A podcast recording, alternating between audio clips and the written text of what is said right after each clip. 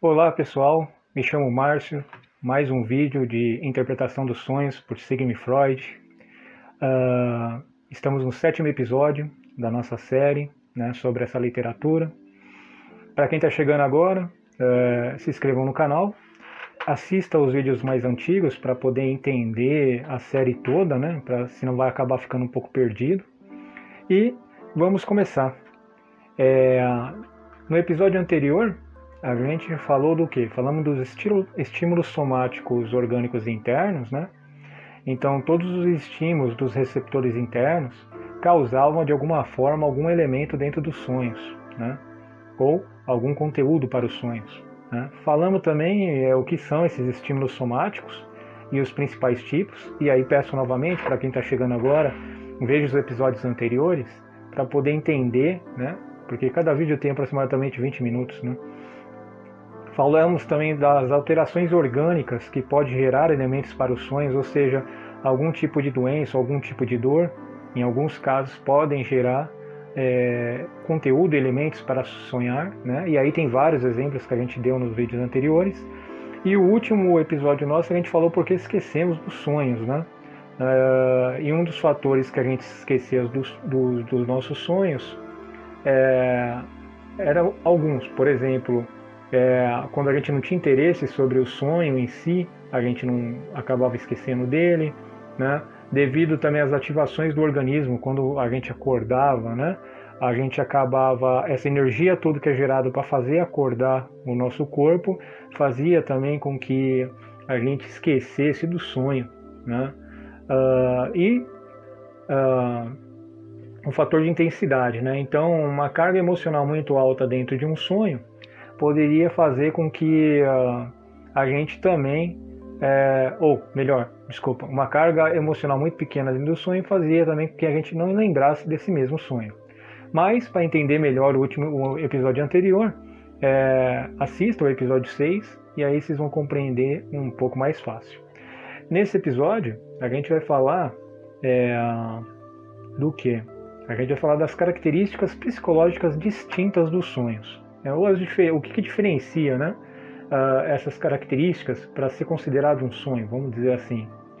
E o, vamos começar uh, falando o quê? Vamos, vamos falar dos atributos que podem compor um, é, conteúdos para os sonhos. Vamos falar assim, como que eu sei que eu estou acordado estou sonhando, né? Alguns autores vão estar tá falando dentro da literatura do Freud. As características psicológicas, né? uh, dentro dos sonhos, né? Então Freud conseguiu catalogar algumas, né? E a relação do tempo, né? Do tempo e do espaço dentro do sonho. Esse será nosso episódio de hoje. Espero que vocês gostem. Vamos começar. O Freud ele começa é, começa com seu comentário. Abre aspas. Nos é, nossos exames científicos, é, científico dos sonhos, parte do pressuposto de que eles são produtos da nossa própria atividade mental. Não obstante, o sonho acaba nos, é, nos deixando a impressão de que há algo estranho em nós. Né? Então, assim, é, devido aos elementos que a gente tem nos sonhos, e são diversos, né? porque depende da história de vida de cada um e tal, e o que está passando é, no dia a dia, e o Freud enfatiza muito isso, né? sobre sempre o dia a dia. Né? O dia a dia vai causar elementos para os sonhos. Então, é, esses elementos ele pode é, se tornar estranho para nós porque talvez a gente não se lembre do que é, do que compôs esse componente. E aí ele continua, né? Abre aspas. Estamos tão poucos obrigados a reconhecer nossa responsabilidade por eles que somos tão aptos a dizer literalmente que o sonho veio de mim, né? Então ele tá chega nesse comentário que assim é, a gente acaba tão reforçado a sonhar a gente acha que todo sonho, todo elemento do sonho é uma responsabilidade nossa no sentido que assim vem só da gente, né? E a gente viu nos episódios anteriores que não funciona bem assim, né? Uh, abre aspas. Qual é a origem desse sentimento de que os sonhos são estranhos à nossa mente? Né? Então a gente vem com aquele sentimento, né? Tipo aqueles sonhos às vezes que são como se fosse uma profecia, né? Não, qual é a origem desse sentimento, né? Porque uma coisa é você ter as imagens, outra coisa é você sentir, né? É sentir como se você estivesse sentindo enquanto está acordado. E ele vai continuar, abre aspas, em vista de nossa discussão da fontes dos sonhos, devemos concluir que a estranheza não pode ser causada pelo material que penetra o conteúdo deles, uma vez que esse material, em sua maior parte, é comum aos sonhos e à vida de vigília. Né? Esse é comum aos sonhos. Necessariamente podemos dizer que é a memória. Né? Então, assim, quando temos esses elementos dos sonhos, eles ficam armazenados na memória. Tem um episódio nosso que a gente fala, né, que o rapaz teve um sonho 16, teve um episódio 16 antes, anos antes de ele ter sonhado, né? Então, ou seja, aquela informação de 16 anos antes ficou armazenada na memória e 16 anos se passaram e aí ele acaba sonhando com essa informação que até então ele não lembrava, né? Então, vamos para os nossos atributos dos sonhos, né? Então, o Freud ele acabou catalogando alguns atributos para ser considerado um sonho, né? Porque é aquela velha frase: estamos acordados, estamos sonhando. Para chegar nisso, a gente tem que ter alguns atributos. E aí ele começa: os sonhos, portanto, pensam predominantemente em imagens visuais, mas não exclusivamente. Então, assim, os sonhos vai ter essas imagens visuais, mas não só. Utilizam também formas auditivas e, em menor grau, impressões que pertencem a outros sentidos. Então, nos sonhos também a gente vai ter é, a, utilidade, a, a função dos nossos sistemas, dos nossos outros sentidos, dos nossos outros sensores. Né? E ele continua. Além disso, muitas coisas ocorrem nos sonhos, tal como fazem normalmente na vida de vigília, simplesmente como pensamentos ou representações, ou representações provavelmente, bem como entendidos sob a forma de resíduo de representações verbais. Então, assim, o sonho ele acaba sendo uma ilusão, ou seja, uma vida não é uma vida, né? Mas vamos dizer assim, uma, uma, uma ilusão, quase que uma cópia de certos fatores da vida de vigília. Né? Então, você pode sonhar que você está dirigindo um carro e pode ser exatamente parecido como você estiver dirigindo um carro quando você está acordado. Né? Por isso dessa confusão desses atributos. E ele continua, elemento de seu conteúdo agindo com a memória. Né? Então, a gente consegue lembrar dos sonhos também, porque de uma certa maneira, como ele ainda não explica na, na literatura, fica armazenada na memória. E ele vai finalizar os atributos dizendo: quando se adormece com a, a lembrança de uma sequência de notas musicais na mente, a, a, a lembrança se transforma numa alucinação da mesma melodia, ao passo que, quando se volta a acordar e os dois estados quando se volta a acordar, os dois estados podem alterar-se mais de, mais de uma vez durante o processo do adormecimento. A alucinação cede lugar, por sua vez, às representações mênicas, é, que são sonhos, né? É, que é, ao mesmo tempo, mais fraca e qualitativamente diferente dela. Né? Então, assim, as lembranças, é, o sonho ele tem uma ordem. Né? O, a ordem dentro do sonho é um atributo. Né? Lembra? É, quem viu o episódio anterior, uma das, um dos fatores que faz a gente esquecer os sonhos é a ordem de como eles são, é, esses elementos são posicionados dentro da memória, né? ou dentro do aparelho psíquico. Quando há uma sequência, no caso ele deu o exemplo da nota musical, a gente consegue lembrar né, dessa informação. E também essa sequência da forma que ela é feita dentro da mente acaba criando a alucinação de você sonhar com uma melodia. Né? Se você adormecer que você está ouvindo alguma música, capaz, há uma possibilidade de você sonhar ou que está tocando ou que está ouvindo alguém tocar. Né? Ah, o aparelho psíquico consegue estar tá fazendo, criando essa alucinação durante os nossos sonhos. Então esses são alguns atributos dos sonhos. Uh, e aí vem aquela pergunta que é que estava lá no início, como eu sei se eu sou, estou sonhando ou, ou, ou estou acordado, né? Uh, alguns autores, né, porque esse capítulo é bem longo, vai falar, é, a gente sabe que a gente acordando, é, não estamos sonhando porque a gente acorda, né? Uh, mas ele coloca, abre aspas, A transformação de representações em alucinação não é o único aspecto em que os sonhos se diferem dos pensamentos correspondentes na vida de vigília. Os sonhos constroem uma situação a partir dessas imagens, representam um fato que está realmente acontecendo. Né? Então, assim, é, dependendo do tipo de sonho e da intensidade que você tem dentro do sonho, você pode achar que ele, você está realmente vivendo ele. Né? Então, há, há uma dificuldade aí, né? Durante né, o sonho, durante o adormecimento, durante você estar tá tendo essas ilusões, de você perceber o que é realidade ou não. Né? Uh, tem casos que você está sonhando que você acha realmente que você está lá. E aí a hora que você acorda, às vezes vem até aquela sensação né, de, poxa, é, acabou, né, quando os sonhos são bons, por exemplo. Né? Continuando, né, é, vamos falar das características positivas né, dos sonhos. Deixa eu puxar um pouco para cá. Só voltar aqui. Então vamos falar das características positivas dos sonhos. As características positivas não, desculpa, as características psicológicas dos sonhos. Né? O Freud ele vai acabar pegando é, vários autores. Vários autores vão estar falando sobre essas características. Um deles é o Burdock, né, em 1838. Ele vai falar o quê? Ele vai falar assim: ah, nos sonhos, a atividade subjetiva de nossa mente aparece de forma objetiva, pois é, nossas faculdades perceptivas é, encaram os produtos de nossa imaginação como se fossem impressões sensoriais. Essa é uma característica. Né? Então, assim, é, a, a, a atividade subjetiva nossa, de nossa mente, vai aparecer como se tivesse é, de uma forma objetiva, como se fosse uma verdade no sonho. Né?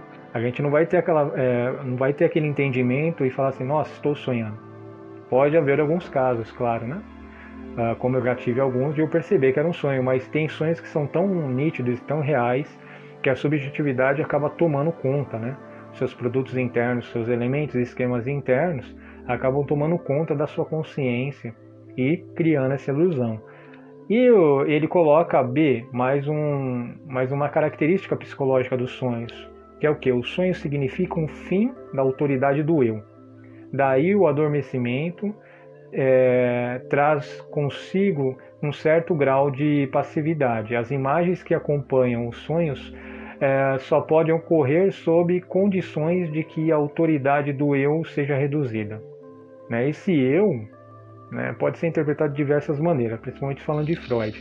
A gente pode interpretar esse eu como o, o ego e tal, mas é, esse eu que o Bordauk deve estar falando, e não é o Freud, é, é o eu que seria a objetividade, seria a consciência. Né? Então, quando estamos sonhando, a consciência, né, vamos dizer assim, é, acaba ficando adormecida e dando lugar a subjetividade, né? E por isso que ele fala dessa passividade, né? Então a gente fica passivo, a gente não tem esse controle, né? De falar assim, olha, é, realmente é, isso é um sonho. A gente não consegue chegar a isso. É, o Lemone, se deve ser assim, eu não sei se é francês, lá não estava especificando, né? O Freud não especifica nem sempre é, de onde vêm esses amigos deles ou essas pessoas que ele pesquisou, alguns são amigos, outros não, né? Então ele fala o quê? Ele fala assim, a incoerência ou a ausência de lógica, né, é, dos sonhos constitui uma característica essencial, né?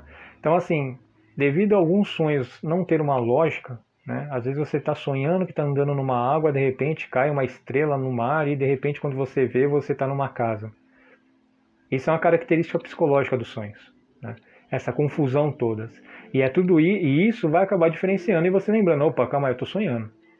Isso não é uma realidade. Porque a gente sabe que na realidade a gente não consegue ao mesmo tempo estar tá no mar, de repente do nada estar tá dentro de uma casa. Né? Então a falta de incoerência ou ausência de lógica é uma característica psicológica dos sonhos. Né? Então a gente viu do Bardak que é o que? É, a objetividade ou a consciência ela perde um pouco o poder, vamos dizer assim. Estou né? falando bem simples e bem no senso comum, claro, para ficar mais fácil o entendimento. Então, e o Lemone, ele vai falar o que em 1855? Que é a ausência de lógica. Então, assim, a gente sabe que na vida de vigília, enquanto estamos acordados, existe uma regra, existe uma lei natural para as coisas. Né? E nos sonhos, isso não acontece, né? porque a gente acaba trabalhando muito a subjetividade. Né? So, o Sopita, né, 1882, ele vai falar o que? Os sonhos são destituídos de qualquer coerência objetiva e razoável. Né? Então, mais uma característica psicológica dos sonhos, né? que é diferente do, da vida de vigília, né? para justificar aquela nossa pergunta lá no início: estamos acordados ou estamos sonhando? Como que eu diferencio isso? Né? É, a diferença está nisso, a coerência. Né? Então, a lei natural, se estiver chovendo, tem um tempo para a chuva passar, depois vem o sol, depois pode vir um vento ou não, e você, se chover e você estiver na chuva, você vai se molhar. No sonho, talvez chova e você não, se, não sinta-se molhado. Né? Isso seria uma incoerência, uma forma de fazer essa análise. Dungas, em 1897, ele vai falar o quê? Ele vai falar: o sonho é uma bagunça psíquica, afetiva e mental. Né? É um conjunto de funções entregues a si mesmo e exercidos sem controle e sem propósito. No sonho, o espírito é automato espiritual, ou seja, é, o espírito age de acordo com as leis determinadas. Né? Ele vai falar de espírito porque é, nessa época era o começo do, do, do pré-científico, então algumas academias ainda estudavam o conceito do espírito. Né? Hoje não mais, mas naquela época era mais comum isso acontecer. Então ele vai falar do que? E essa afetividade, não está falando de afetividade de gostar ou não gostar, é de quanto você é afetado, né? quantas informações entram pelos seus sensores é, somáticos, né, seus receptores, tanto os externos né, como os internos, e isso vai gerar uma bagunça né, dentro do sonho. Então o sonho tem essa tendência caótica de acontecer as coisas. De repente você está no ônibus, o ônibus de repente você não está mais, é um elefante e assim por diante. Essa seria mais uma característica. E tem uma lista de autores, eu reduzi bastante. Ele vai falar o que também? Ele vai falar é, deixa eu só colocar um pouquinho aqui para cima, acho que fica melhor. Ele vai falar é, o Volket, em 1875. Relaxamento na desconexão e na confusão da vida ideal, que no estado de vigília se mantém unida pela força lógica do ego central. Então, é, o sonho vai ter essa desconexão, né? vai ter uma confusão em relação ao que a gente conhece da vida, devido às regras naturais. Né? O Rudstock, como já apareceu algumas vezes, né? em 1879 ele diz: De fato, parece impossível descobrir quaisquer leis físicas nessa atividade louca. Uh, depois de se frustrarem ao rigoroso policiamento exercido sobre o curso de, das apresentações de vigília, pela vontade racional e pela atenção, os sonhos se dissolvem num louco redemoinho de confusão. Né? Mais uma característica psicológica. Né? Uh, e o Beans, se é que se diz assim, em 1878 diz, abre aspas, o conteúdo de pelo menos nove dentre nove sonhos é absurdo. Neles, neles reunimos pessoas e coisas que não têm a menor relação entre si. Claro que esse, esse autor ele acaba contradizendo algumas coisas que a gente já viu no outro vídeo de outros autores, né? Mas cabe lembrar que o Freud ele fez o que uma revisão de literatura né? Então ele pegou vários autores para ir construindo essa teoria da interpretação dos sonhos. Né? Se a gente pegar autores que a gente viu nos outros vídeos, a gente vai ver que tem uma relação, né?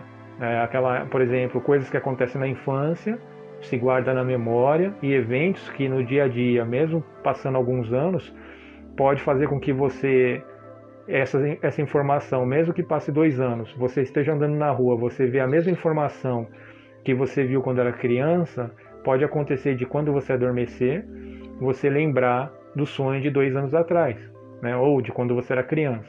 Né? O Benes vai falar que isso não existe, mas a gente já viu que outros autores falam ao contrário disso. E é, nessa época começam as divergências né? sobre é, se vale a pena estudar o sonho de uma forma subjetiva ou só de uma forma objetiva? E se for de uma forma objetiva, então é o sonho é considerado porque o corpo de uma certa forma, através dos receptores, assim que a gente recebe essas informações, a gente sonha. Ou não, o sonho dentro da própria mente existe um mecanismo que cria programas que faz com que a gente sonhe. E o Freud viu essa divergência e ele fez um comentário sobre isso. E ele diz, abre aspas, não há dúvida de que as relações psíquicas dos sonhos receberam um reconhecimento mais rápido e mais caloroso durante o período intelectual que agora ficou para trás, quando a mente humana era dominada pela filosofia e não pelas ciências naturais exatas.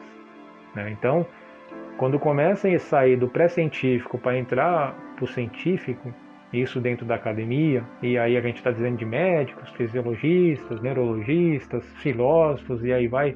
A psicologia nessa época ainda era amadora, ela estava só dentro da academia e não funcionava como uma profissão, né? Acredito que também é, alguns lugares a medicina também não era regulamentada, né? Ah, no Brasil, por exemplo, só foi regulamentada, se eu não me engano, em 1957. Então, mas no caso da psicologia ainda era mais é, ainda era, vamos dizer assim, apenas pesquisa de laboratório, porque ela vem de uma junção de várias outras disciplinas. Então começa a ver né, é, essas críticas, né? porque os sonhos, como a gente viu, vinha muito da filosofia também algumas informações. E quando começa a entrar no período mais científico, começa a se questionar isso. E aí ele continua. Os autores médicos, em especial, tende a considerar a atividade psíquica dos sonhos como trivial e desprovida de valor, enquanto os filósofos e observadores não profissionais, os psicólogos amadores, cuja contribuição para esse assunto específico não deve ser desprezada, têm conservado, numa afinidade mais estreita com o sentimento popular, a crença no valor psíquico dos sonhos.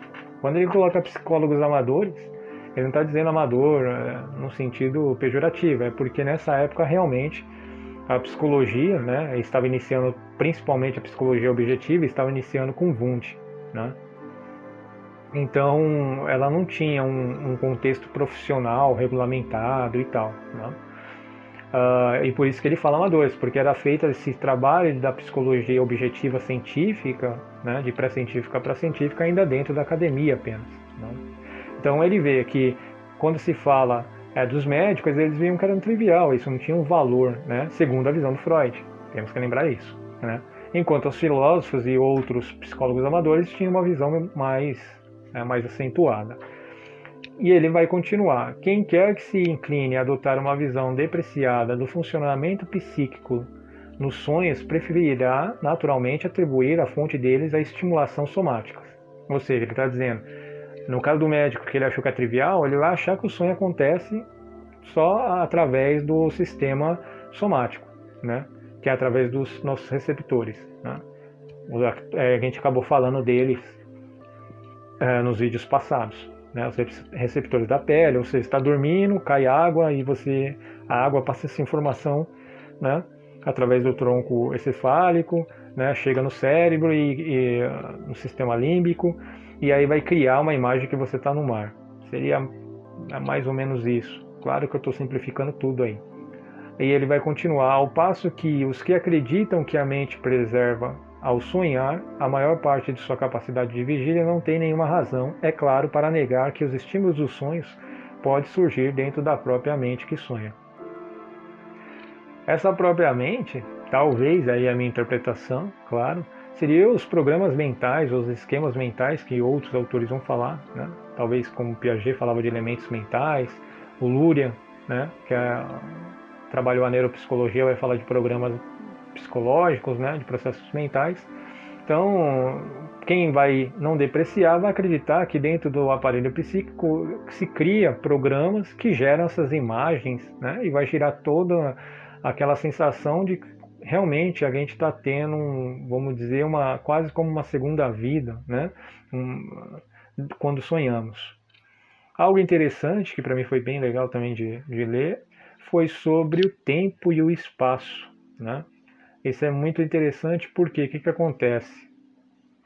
É, o Hildenbrandt, em 1875, ele vai falar assim: a vantagem é ilusória, pois ao se sonhar, se eleva acima do tempo e do espaço, precisamente da mesma forma que os pensamentos de vigília, e pela simples razão de que ele é apenas uma forma de pensamento. Tem-se alegado, em defesa dos sonhos, que eles desfrutam ainda de outra vantagem sobre a vida de vigília em relação ao tempo, que são independentes da passagem do tempo, ainda sobre outros aspectos. Pelo que eu entendi e pude interpretar, claro que pode ser passível de outras interpretações, porque o Freud cita apenas essa uh, parte do que o Hildenberg escreveu, é o que? É que o tempo e o espaço nos sonhos ele acaba não existindo como existe na vida de vigília.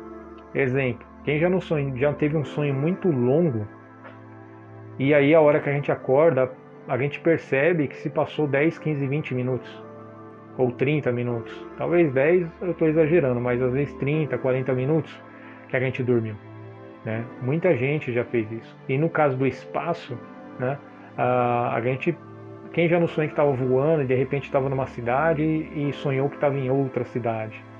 Né? O tempo e o espaço no sonho são coisas que são bem diferentes da vida de vigília nossa.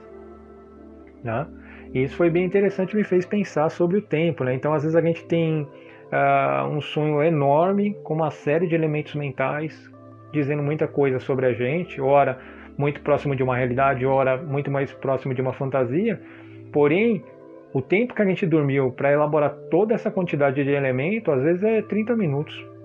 Se fosse pegar todos esses elementos e trazer para uma vida real, talvez demoraria um dia, dois, três, quatro dias. Né? A gente não consegue estar é, é, tá medindo isso, mas parece que o tempo e o espaço, quando a gente está sonhando, dentro dos nossos é, programas mentais, eles não existem. Né?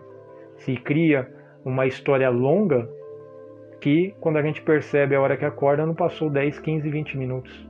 Né? De repente a gente só teve aquele, aquela soneca e teve toda essa relação de sonho. Né? É bem interessante isso. Então, gente, esse seria mais um vídeo nosso. Espero que estejam gostando. Se inscreva no canal para a gente tentar chegar nos mil inscritos. Dê um like, dê um joinha. Dúvida, mande pelo WhatsApp ou pelo e-mail, a branca e o preto. Quem gosta de Spotify, vai lá no Spotify. É, também uh, tem um canal lá que vai falar de psicologia, psicanálise e saúde, né? e que vai estar esses vídeos lá também. Então, só para recapitular rapidinho, deu para se perceber dentro do que a gente falou, né, os atributos que compõem o sonho, né, uh, o porquê, é, como que a gente consegue diferenciar se estamos sonhando ou não, e a gente viu que geralmente é muito devido à falta de lógica e incoerência, né, a gente viu características psicológicas dos sonhos, né, né, com nossos outros autores, e a gente viu também que o tempo dentro do sonho é muito diferente em relação à vida de vigília. Muito obrigado a todo mundo e até mais.